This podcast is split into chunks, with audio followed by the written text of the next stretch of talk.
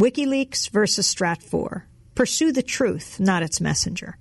Wikileaks versus Stratfor, persigamos la verdad y no a quienes la revelan, por Amy Goodman. WikiLeaks, the whistleblower website, Wikileaks, el sitio web de divulgación de información clasificada, publicó nuevamente una gran cantidad de documentos, esta vez de una empresa de inteligencia privada conocida como Stratfor.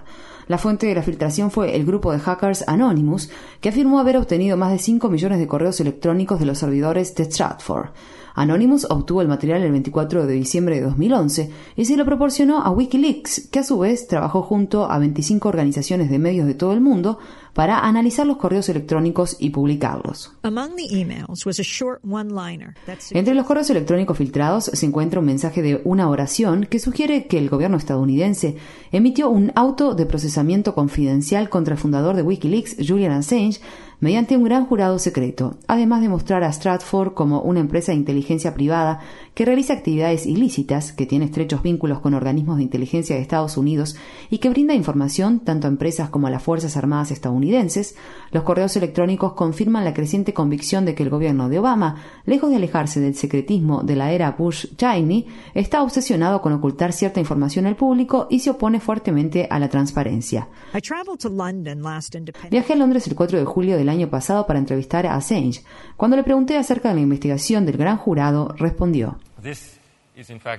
No puede considerarse un jurado, es una especie de tribunal medieval. Son entre 19 y 23 personas que juran mantener el secreto y no pueden consultar el asunto con nadie más. No hay juez ni abogado defensor, pero hay cuatro fiscales. Es por eso que la gente que conoce bien el modo de proceder de un gran jurado en Estados Unidos afirma que este acusaría a cualquiera que el fiscal considere pertinente.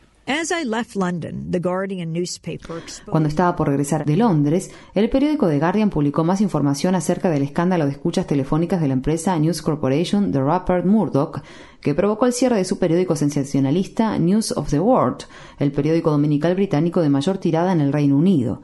La coincidencia es pertinente, ya que News of the World informaba acerca de todo menos de lo que proclamaba su nombre, las verdaderas noticias del mundo. Se centraba, en cambio, en detalles morbosos acerca de la vida privada de las celebridades, crímenes sensacionalistas y fotografías de mujeres semidesnudas. Gracias a este y a sus otros emprendimientos, Murdoch amasó una fortuna personal de 7.600 millones de dólares. Tanto Murdoch como Assange nacieron en Australia, aunque Murdoch renunció a su nacionalidad australiana para obtener la ciudadanía estadounidense y así poder comprar más licencias de difusión de radio y televisión en Estados Unidos. Pero a diferencia de Murdoch, Assange ha protagonizado uno de los actos más valientes de la historia de las publicaciones al fundar wikileaks.org, un sitio web que permite a las personas entregar documentos en forma segura mediante la utilización de Internet, de un modo que hace que sea casi imposible rastrear al informante. Assange y sus compañeros de Wikileaks han publicado millones de documentos filtrados, los más importantes acerca de las guerras y ocupaciones de Estados Unidos en Irak y Afganistán, y miles de cables diplomáticos, verdaderas noticias del mundo. La Fundación Sydney Peace le otorgó una medalla de oro a Assange por su valentía excepcional y su defensa de los derechos humanos. En cambio, el gobierno de Estados Unidos lo persiguió, posiblemente en virtud de la ley de espionaje.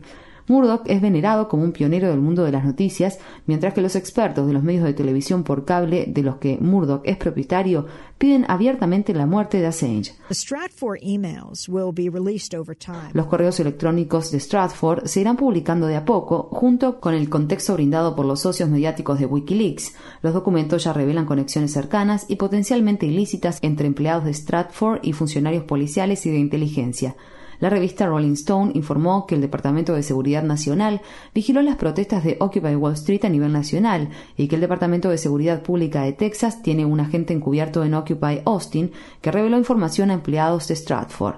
Stratford es también contratada por empresas multinacionales para conseguir supuesta información acerca de sus críticos. Algunas de las empresas que han contratado los servicios de Stratford son Dow Chemical, Lockheed Martin, Northrop Grumman, Raytheon y Coca-Cola. Fred Burton, Barton, vicepresidente de inteligencia de Stratford y exdirector de contrainteligencia del Cuerpo Diplomático del Departamento de Estado de Estados Unidos, escribió en un correo electrónico: No publicar, tenemos un auto de procesamiento secreto contra Assange, por favor, proteger.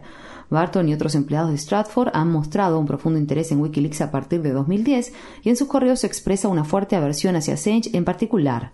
Barton escribió: Assange va a ser una linda novia en prisión, revienten al terrorista, va a comer alimento para mascotas costas toda su vida. Otro empleado de Stratford quería que a Assange se lo sometiera a tortura mediante la técnica del submarino. Michael Ratner, is legal advisor to Assange. Michael Ratner, asesor legal de Assange y Wikileaks, me dijo: El gobierno de Obama ha perseguido a seis personas en virtud de la ley de espionaje. Seis casos diferentes, el número más elevado desde que la ley entró en vigor desde 1917.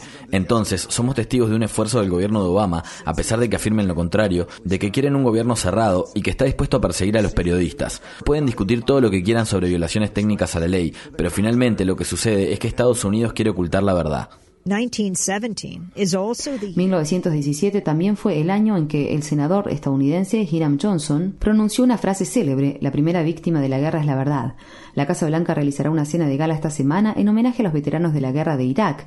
Bradley Manning es un veterano condenado a cadena perpetua o a pena de muerte por supuestamente haber entregado miles de documentos militares y diplomáticos a Wikileaks que revelaban información acerca de las víctimas de la guerra. El presidente Obama honraría más al país si también homenajeara a Assange y a Manning. Debemos perseguir la verdad, no a quienes la revelan.